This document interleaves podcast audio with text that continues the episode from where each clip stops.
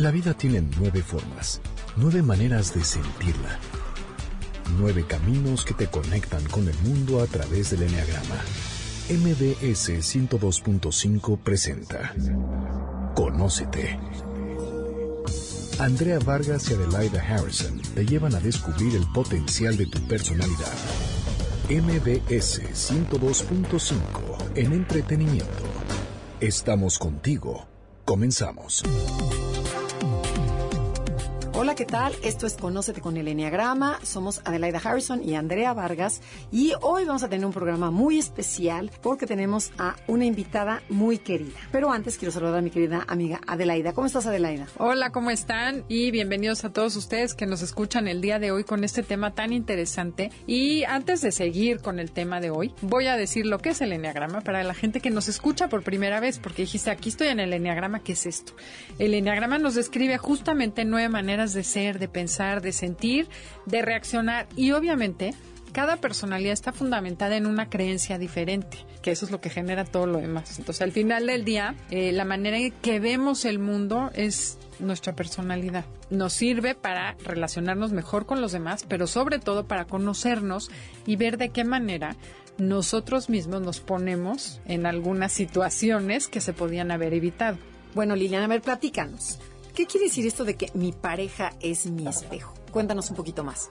Bueno, mira, Andrea, realmente pensando en que lo que es un espejo, ¿qué te devuelve un espejo? El, espejo supuestamente te devuelve tu propia imagen, ¿verdad? Cuando tú te ves.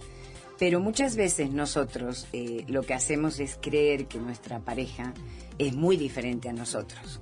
¿Y qué sería diferente? A veces culpamos o criticamos o juzgamos, humillamos a nuestra pareja. Y bien dicen que lo que digas de tu pareja se te regresa. ¿Por qué? Porque eh, prácticamente tú tienes que analizar cuánto tiempo has estado con esa persona. Entonces, la pareja refleja tus mejores cualidades y tus peores defectos. Podríamos decir que si tú te quieres eh, conocer, vamos a decir, profundamente, eh, tu pareja es tu mejor espejo, es el espejo que te devuelve esa imagen que muchas veces tú no quieres ver.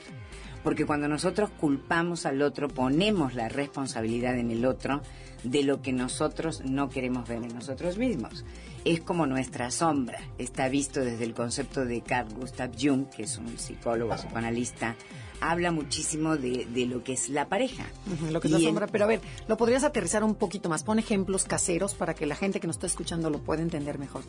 Exacto. Por ejemplo, cuando tú dices, este, mi marido es egoísta, ¿no?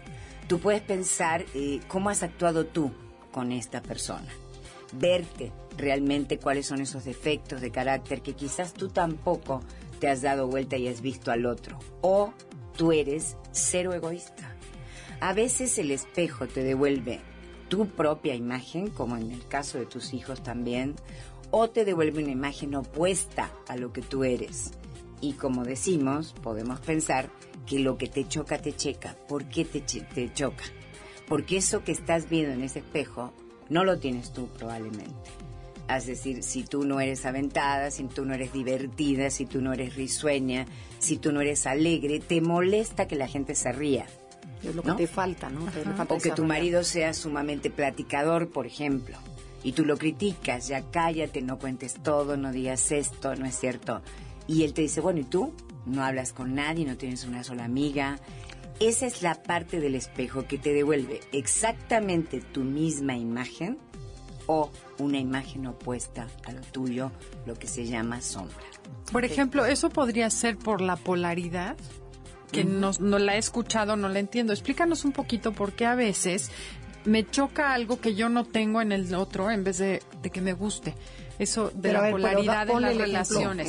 por ejemplo, a mí me choca la gente protagónica y me cuesta mucho trabajo las personas que son presumidas. Yo no soy presumida.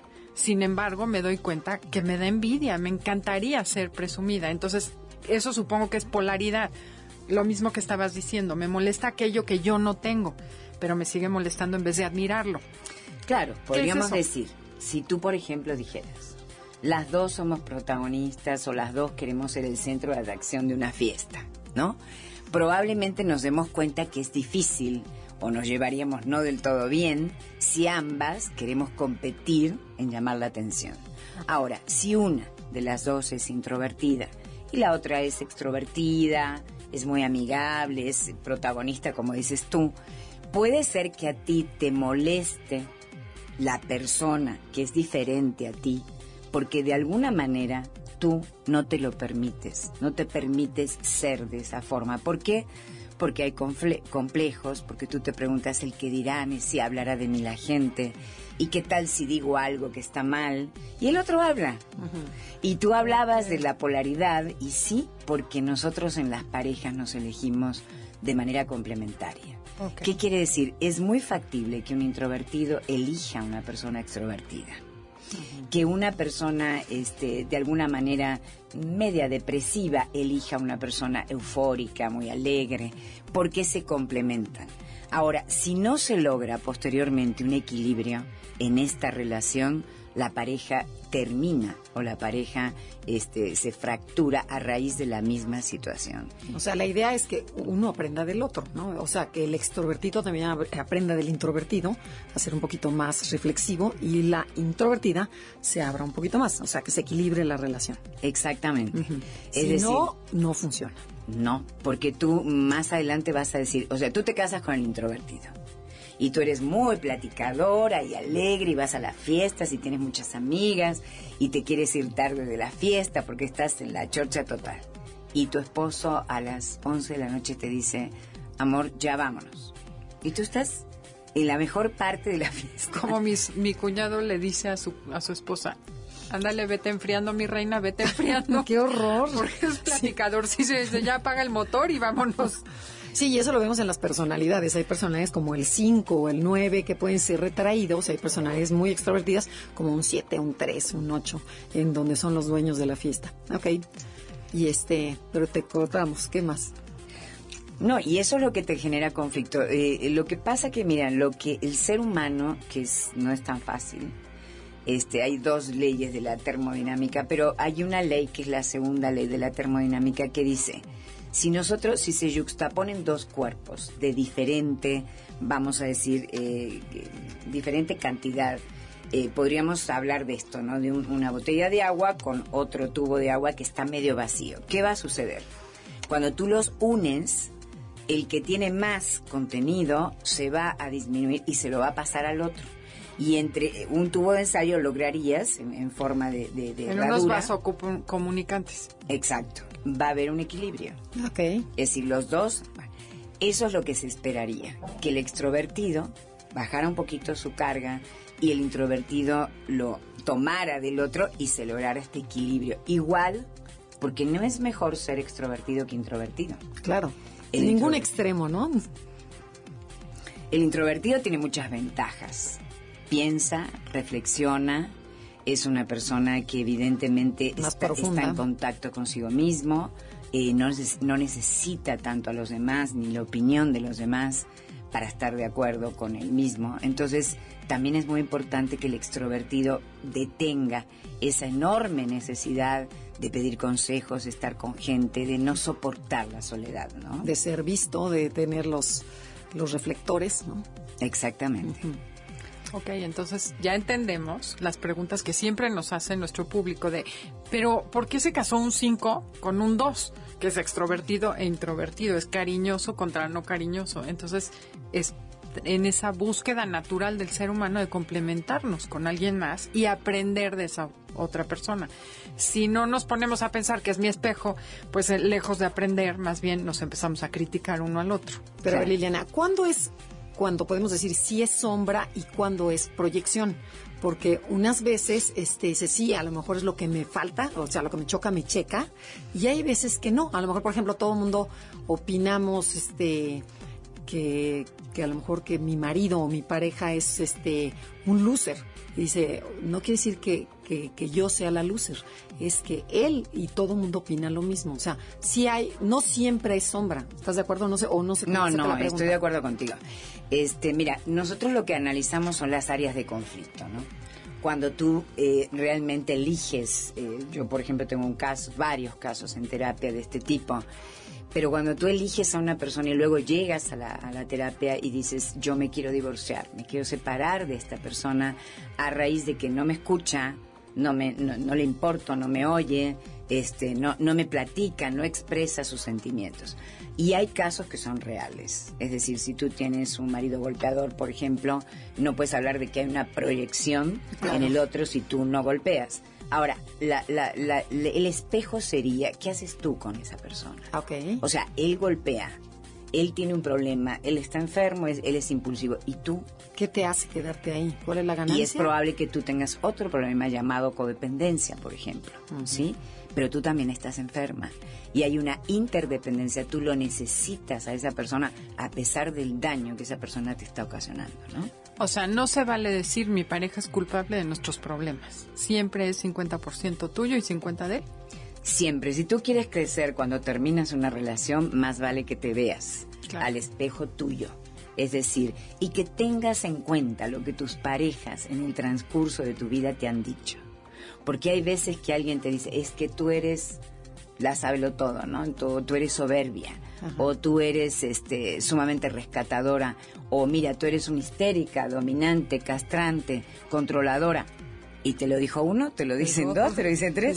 claro. Entonces tú dices, a ver, esos son mis espejos que he tenido hasta hoy, ¿no? En mi vida. Y ¿Te acuerdas de este Rubén González Vera? El que nos decía, locos los de conocer, ¿verdad? Es mi íntimo amigo. De veras, que ah, dice, una chancla este, busca otra chancla. Exactamente. Un ferragamo busca otro ferragamo. Y como te dice, el concepto de Rubén es muy similar al que decimos de mi pareja me espejo. Yo ya lo tenía hecho hace tiempo. Somos muy amigos desde hace más de 30 años él escribe su libro, tenemos la pareja para lo que te alcanzó. ¿Qué quiere decir? Este, tú no puedes quejarte de esa persona, porque tú eres responsable y tienes que ser humilde y contactar, como dice Rubén, básicamente ese libro es de un nivel de analizar el nivel de autocrítica que tú haces acerca de tu propio comportamiento, ¿no? Entonces vas a ver que, que en tu sombra, en tu parte oscura, en tu espalda, tienes muchos aspectos negativos que son evidentemente tuyos y el otro también, que somos seres imperfectos. Y, acá lo importante que tenemos que analizar es que yo creo que sería para el otro bloque, eh, ¿por qué nosotros contamos o tenemos esta sombra a nivel inconsciente? ¿Por qué? Porque venimos de un patrón de conducta, de un argumento vital que proviene de nuestra experiencia. No nos sigas diciendo, nos tenemos que ir a un corte comercial. No se muevan, regresamos. Mi pareja, mi espejo. Contáctenos a través de Facebook, Enneagrama Conócete, o mándenos un Twitter, arroba Conócete MBS. Estás escuchando el podcast de Conócete con el Enneagrama, MBS 102.5. Liliana, a ver, cuéntanos, ¿qué papel juega nuestra infancia en la relación de pareja? Estas heridas de la infancia que tú nos platicaste al principio del programa. Ok, bueno, vamos a mencionar entonces las cinco heridas de la infancia. Eh, son, eh, además vamos a aconsejar el libro, que son las cinco heridas de la infancia que te impiden ser tú mismo, ¿no? Hablamos de humillación, cuando realmente hemos recibido de parte de nuestros padres críticas a nivel verbal, nos humillaron, nos dijeron que no servíamos para nada, que no éramos buenos, este, que no merecíamos ser felices.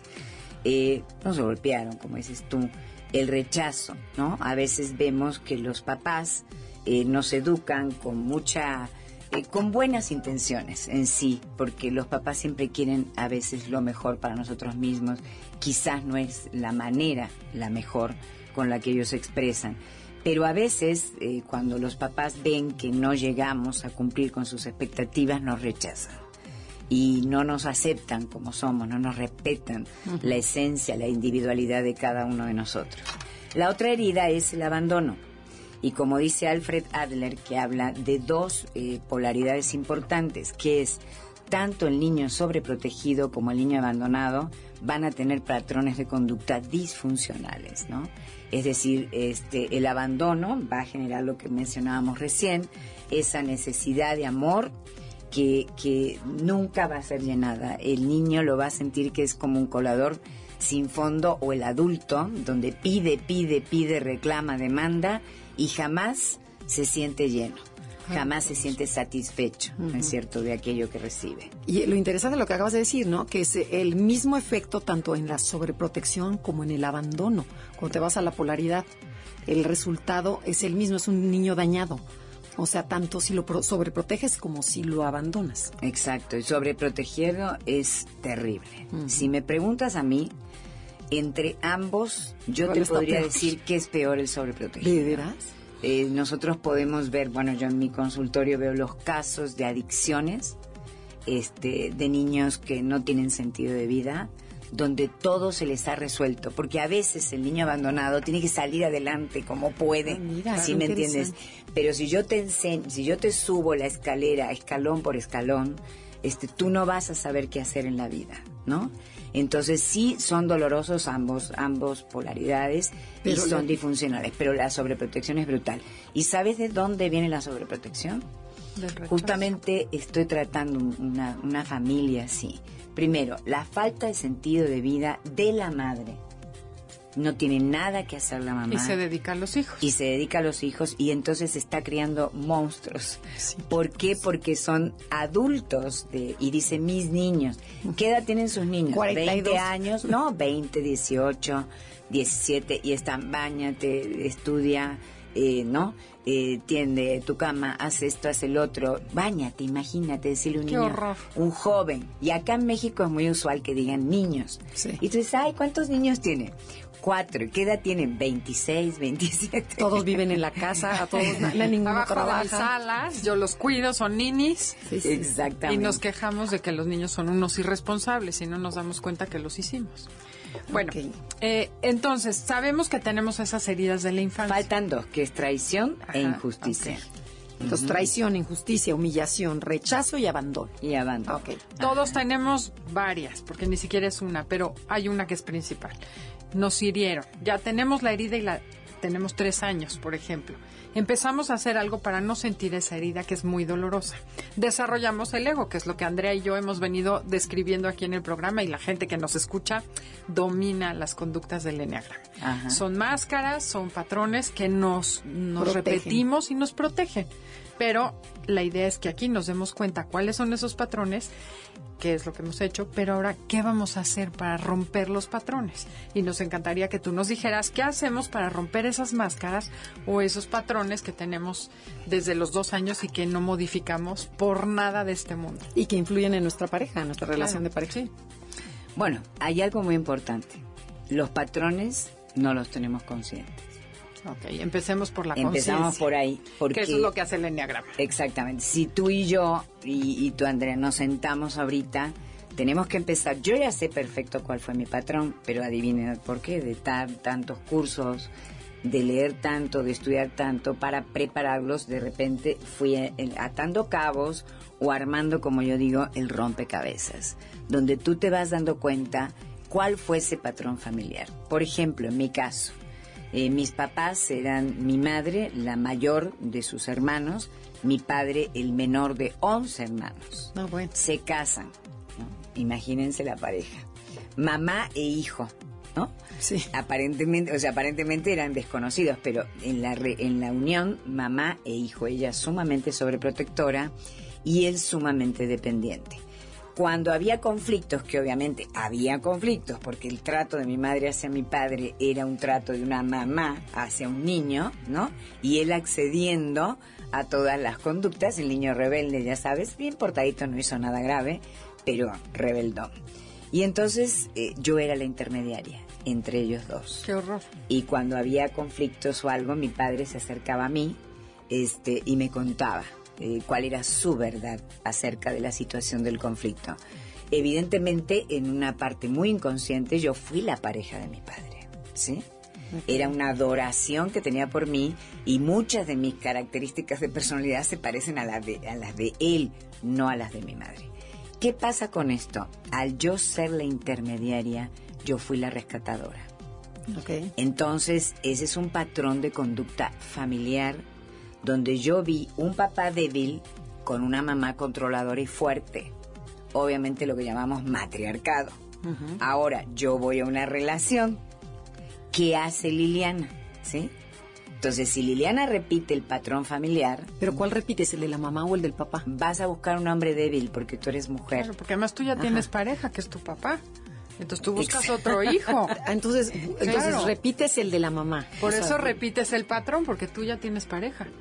Al yo tener pareja, que la pareja inconsciente es ese papá perfecto, idealizado totalmente, porque cualquier papá como este, como el mío, que era cariñoso y te resolvía todo y te daba todo y era amoroso, todo lo que le puedas poner a mi padre. ¿Quién iba a llegarle a mi papá? El Electra, todo lo que da. Sí, sí, sí, sí. El complejo total. Esas son las heridas de la infancia que tú podrías decir, a ver Liliana, ¿tienes abandono? No. ¿Hay rechazo? Puede ser competencia de mi madre. Claro. Porque a mi mamá este asunto No le caía nada en gustó. gracia, ¿no? Pero ¿de quién se agarró? De mi hermano.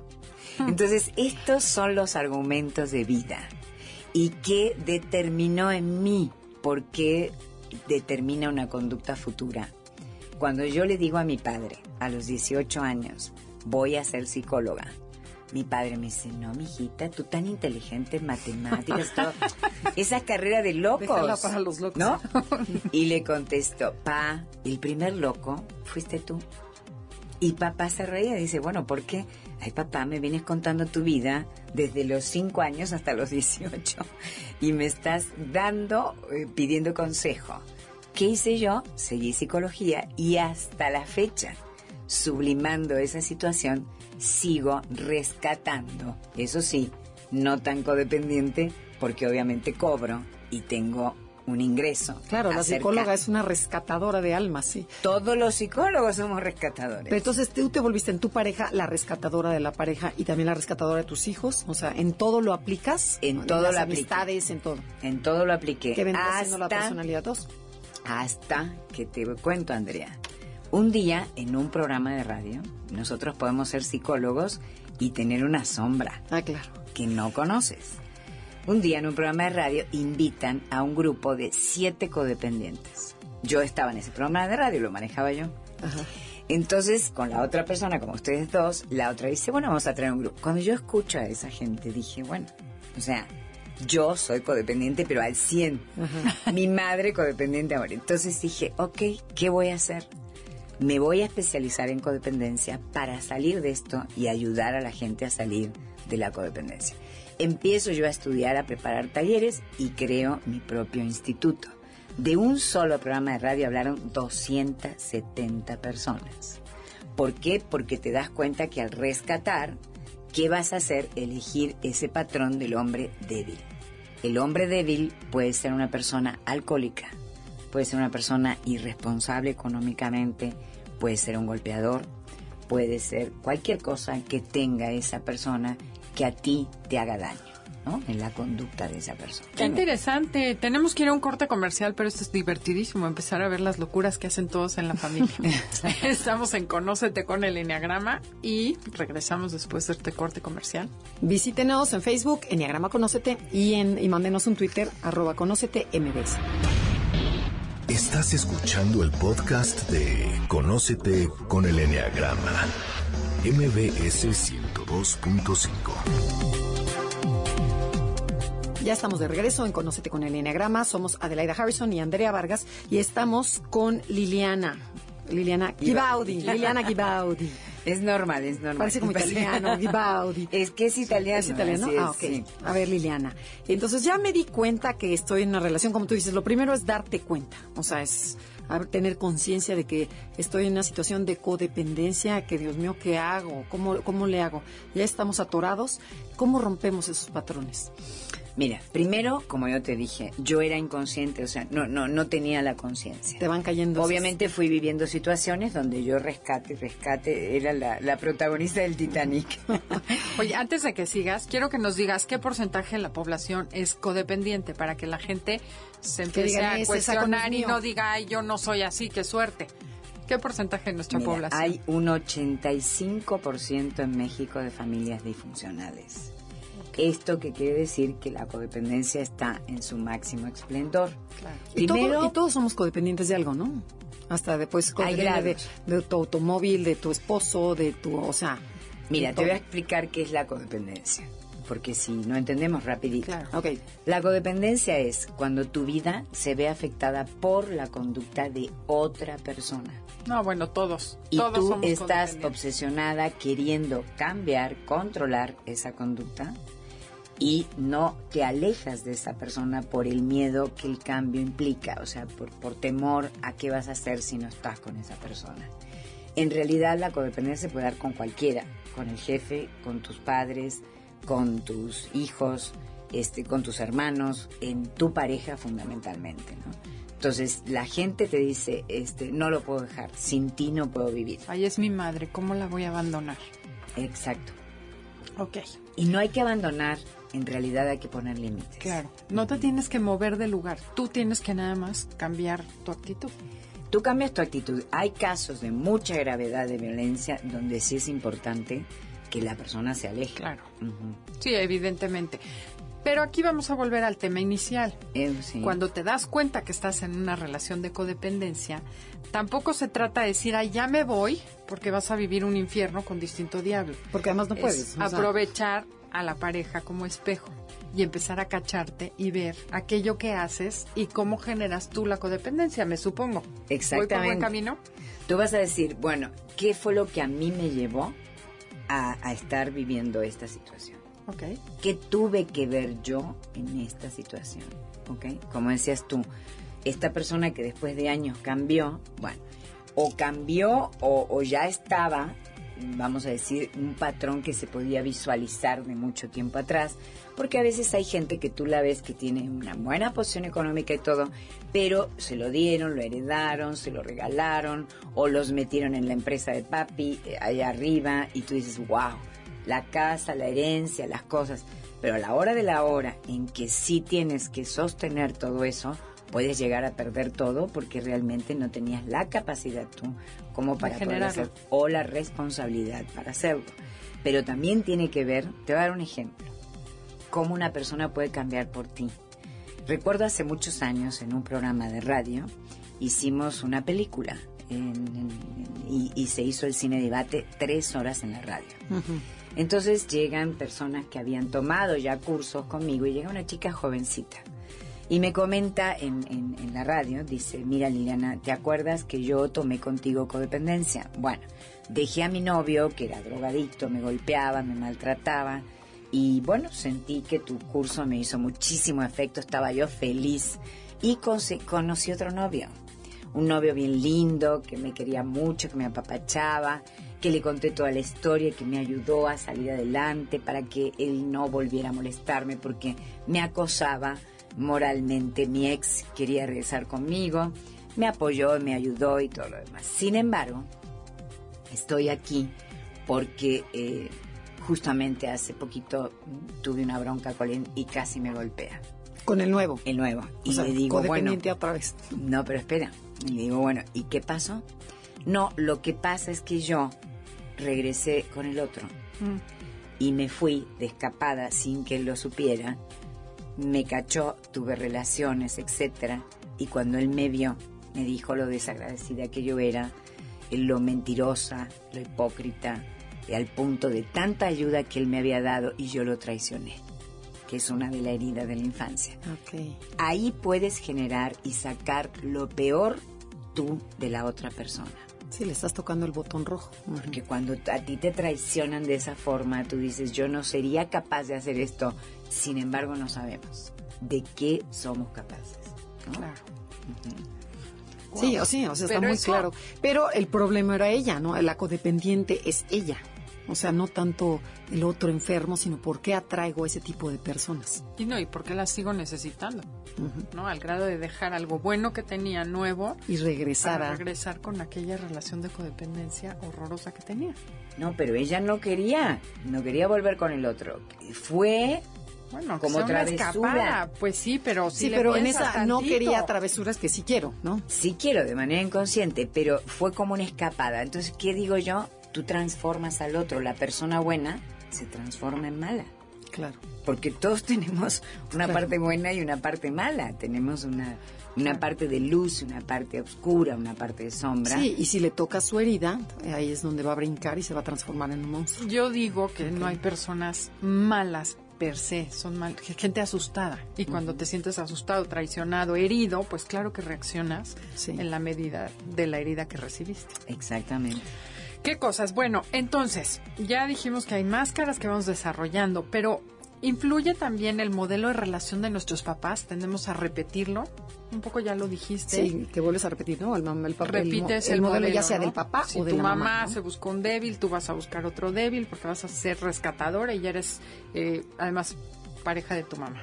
O, espérate, Digo, si tu tú papá. te identificas con el papá débil, te casas con un hombre poco afectuoso, este, controlador, eh, frío, ¿me entiendes? Que era la imagen de tu madre. Es decir, nosotros tendemos de manera inconsciente a buscar esa pareja que nos ayude a cerrar una situación inconclusa de la infancia. A repetirla, ¿no? O A cerrar.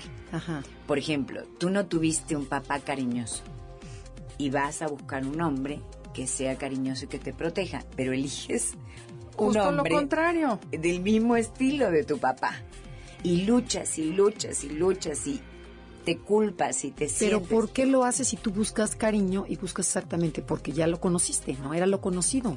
Es de manera inconsciente que tú buscas una persona similar, porque si yo fui querida y amada, todos mis novios van a amarme, me van a querer y me van a proteger y me van a van a estar detrás de mí, ¿sí?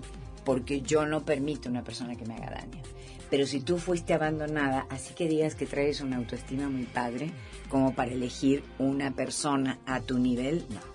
Es una autoestima dañada. Y dicen, tienes la pareja Para la que para te la alcanzó. que te alcanzó. Y por ejemplo, si yo soy una persona débil o de esas sumisas que busca, y no me contestes ahorita porque tenemos que ir a un corte comercial, pero te dejo pensando. Sí. Una persona sumisa, débil, que busque a alguien que me diga qué hacer, me ordene y demás. Después yo trabajo en mí y cambio. Y digo, ay, ¿sabes qué? Ya me cansé de que me estés diciendo qué hacer. La otra pareja se va a polarizar, por vaso comunicante va a cambiar. Regresamos después del corte. Esto es Conócete con el Enneagrama. Visítenos en nuestras páginas. Es Facebook Enneagrama Conócete, Twitter arroba Conócete MBS o www.enneagramaconócete.com. Estás escuchando el podcast de Conócete con el Enneagrama. MBS 102.5. Ya estamos de regreso en Conócete con el Enneagrama. Somos Andrea y Adelaida y estamos con Liliana Gibaudi. A ver, antes de irnos al corte comercial, Liliana, yo te decía, ok, se casó una persona muy sumisa, muy dependiente, con una persona que era muy controladora, muy mandona y demás. Esta persona sumisa Empieza a trabajar. empieza a trabajar, se conoce, se da cuenta de su codependencia y empieza a volver, pues a transformarse. ¿Qué va a suceder? Tú dijiste que por vasocomunicantes o en las relaciones tienden a emparejarse. Entonces ella empieza a recuperar su autoestima, a poner límites, a dejar, dejar de dejarse o dejar de ponerse de tapete. ¿Qué va a pasar con esa pareja? Puede haber dos. Ok. Una es, como tú dices, que se logre un equilibrio y que la persona recupera su seguridad, su autoestima y esto lo hace sentir mejor al otro, porque el otro tenía que rescatarla permanentemente. Pero puede ocurrir lo contrario. ¿Qué es? Si yo soy controladora, rescatadora, eh, a la hora que el otro cambia, por ejemplo, vamos a dar un ejemplo, eh, una persona alcohólica, que tú la consideras débil y la esposa o el esposo tiene que rescatarla, tiene que salvarla, tiene que evitar que esa persona corra situaciones de peligro manejando, etcétera, y continuamente está ya no tomes, ya no bebas, ya vámonos, etcétera, etcétera. Buah. Esa persona decide ir a doble A. Tocó ese fondo de dolor, va a doble A y deja de beber. Toda la familia necesita tratamiento, hijos, esposa, etcétera, porque las relaciones codependientes que existían van a seguir dañando al enfermo. Es decir, no importa que te hayas curado, te sigo tratando igual, como si fueras un alcohólico, como si fueras un sumiso, como si no supieras nada, porque ya hay un engranaje, ¿me entiendes? Que fue lo que te determinó la unión. O sea, yo me uní contigo para que tú seas débil y tonto. Ok. En el momento en que tú creces y dejas de ser tonto y débil, Ya yo no me tengo función. Claro, yo no tengo función. Ahí tengo que trabajar yo en mi persona y decir, ok, yo quería rescatarlo. Hay una película muy importante que trata de esto, que se llama Cuando un hombre ama a una mujer. Mm. Ella es alcohólica, él la quiere constantemente rescatar hasta que ella le dice, eh, es mi problema, no tu problema.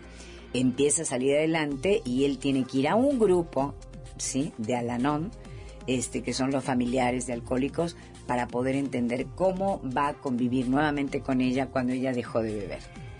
Qué interesante que todo Sí, se pero y también puede suceder que si la persona trabaja y el otro no quiere, esta sale, se va del matrimonio, se va de, de- de- corta con esa pareja, ¿no? Que es lo más común. Exactamente. Porque si no, tiende a, a quedarse ahí a enfermarse. Nosotros en el Enneagrama vemos que, por ejemplo, dos, enfer- dos personas enfermas se, Embonan se embonan perfectamente. Tú me pegas, yo te grito. Dos personas medianas, ahí la llevan y si hay una persona sana con una mediana, este las, la puede rescatar. Pero si la persona está muy sana, abandona a, la- a la, a la otra persona. ¿no? Exacto. Porque no, porque no hay nada que los una, ¿me entiendes? Y ahí empiezas a escuchar, claro, desde que se metió a tomar clases de meditación, Me la cambiaron. me la cambiaron. Sí, sí, cambió y se rescató y ya no tengo yo a quien rescatar. Es verdad, es cierto eso. Oye, bueno, tú dijiste hace un rato en el corte comercial, una pareja es siempre para sumar, jamás para restar. ¿Qué quiere decir eso? Pues mira, eh, no perder jamás la individualidad en la pareja, tu esencia. Eh, a veces tú escuchas gente o jóvenes que dicen, ay mami, no veo más a mi amiga fulanita de tal, ¿por? Porque tiene novio. Y bueno, ¿y eso qué tiene que ver? Pues ya no la veo, está todo el día con el novio.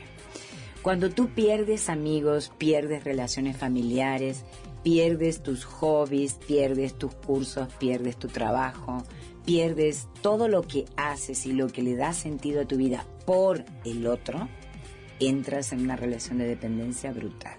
Hijo, y eso y es esa muy pareja común, no va a funcionar. ¿no? Ayer casualmente yo estaba hablando con un paciente que estaba enojado. ¿Y por qué estás enojado? Por todo lo que dejé de hacer. Dejas de ser tú. A la hora que se separan, dicen, no lo puedo creer, me siento libre. Bueno, ¿y por qué no te sentías libre en tu relación? Ah, no, bueno, porque mi pareja no quería que hiciera esto, no quería que hiciera el otro, no quería que hiciera aquello. Y en el momento que se separa, comienzas a, a hacer todo. Entonces, si tú y yo nos conocemos y formamos una pareja, tú tienes familia, yo tengo familia, eh, yo tengo un trabajo, tengo compañeros de trabajo, tú también. Es una suma. Lo tuyo más lo mío Claro. va a generar lo nuestro. Como la película, ¿te acuerdas? Lo Sí. tuyo, lo mío, lo, Lo nuestro. nuestro. Y unimos fuerzas y tenemos más. Pero cuando tú tienes que restar parte de tu esencia, Ya. esto va a tener un costo muy alto. Porque además relación. vas a cobrar la factura inconscientemente. Exactamente. Sí, te la vas a cobrar larga, tarde o temprano. Bueno, entonces ahorita dinos, ¿qué? Ok, ya me di cuenta, ya a alguien le cayeron todos los 20, ¿qué, va, ¿qué pueden hacer? O sea, ¿cuál, ¿cuál serían los elementos para una relación exitosa? O sea, ¿qué dirías? Mira, para que sea exitosa debe haber esto. Yo creo que, mira, nosotros tomamos maestrías, cursos, este, talleres, etcétera, y poca gente sabe a dónde va cuando se va a casar. Lo que pensamos es que, ay, voy a ser feliz porque ya me casé, ya entré al altar, ya tu hija se casó, ay, qué padre, todos hacemos, ay, Sí. qué lindo. O sea, el que está soltero, no, qué horror, qué depresión. Pa. Walt Disney tiene la culpa de eso, porque se casó y vivió feliz para siempre. Exactamente, Entonces, ¿por qué no vamos a hacerlo? Claro. Pero bueno, eh, lo que hay que saber es cómo conservar esa relación. Y número dos, que hay que saber antes de contraer matrimonio.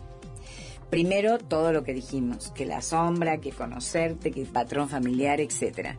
Pero también ver cuáles son tus intereses, que los intereses sean comunes, que eh, los, por ejemplo, los niveles académicos este, en cuanto a la Preparación. a- preparación académica sea similar porque tú quieres hablar con esa persona y no es porque el que tiene más o menos estudio no como dijimos las chanclas vienen en par.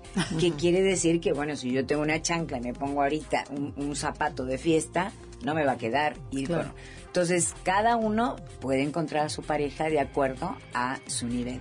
Si hay por ejemplo un nivel socioeconómico en el cual tú tienes expectativas de que tus hijos vayan a una escuela privada, este, que tengan X estilo de amistades, que quieras vivir en tal barrio, en tal casa, y tu pareja no, y no está de acuerdo con esto, no te puedes casar con esa persona. Porque vas a empezar con conflictos. No, a ese colegio no voy, está carísimo, lo quiero poner en otro, ¿no? Este, yo quiero vivir en tal barrio, no, podemos vivir en el otro. similitudes. Por supuesto que exista una química, un nivel de atracción, que eso sí, no lo podemos enseñar ni los psicólogos ni nadie, eso ya existe dentro de ti, y fundamentalmente los valores. Un mismo nivel de, educación, ¿no? exactamente, exactamente. ¿Qué valores tienes tú? Mira, eh, yo veo el conflicto en las parejas, ¿no? Tú ves, un, por ejemplo, un hijo que le da mucha importancia a su, a su mamá, a los hermanos, al papá, que lo han educado en valores familiares, donde con frecuencia se ven, se reúnen, etcétera. Y va y se casa con una mujer, con una persona que no le importa la familia, que está súper alejada de la familia, que dice, oye, qué flojera ir este fin de semana a ver a tus papás y con tus hermanos, y yo no quiero, quiero estar aquí, quiero irme a, vacacionar a tal lado, ay, qué horror la Navidad quedarte aquí porque está tu mamá, siempre tú tienes mamitis.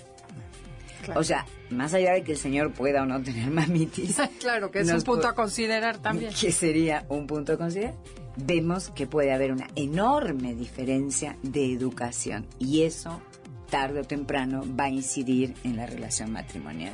No hay milagros. Nosotros pensamos que porque yo firmé mi acta matrimonial, las cosas van a cambiar. Y yo quiero darles un tip muy importante.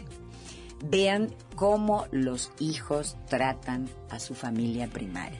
Eh, perdón, las parejas, sea mujer u hombre, cómo tratan y qué relación tienen con la familia primaria un hombre que ve por su mamá que está atento a si está enferma, si necesita algo, este, ¿no?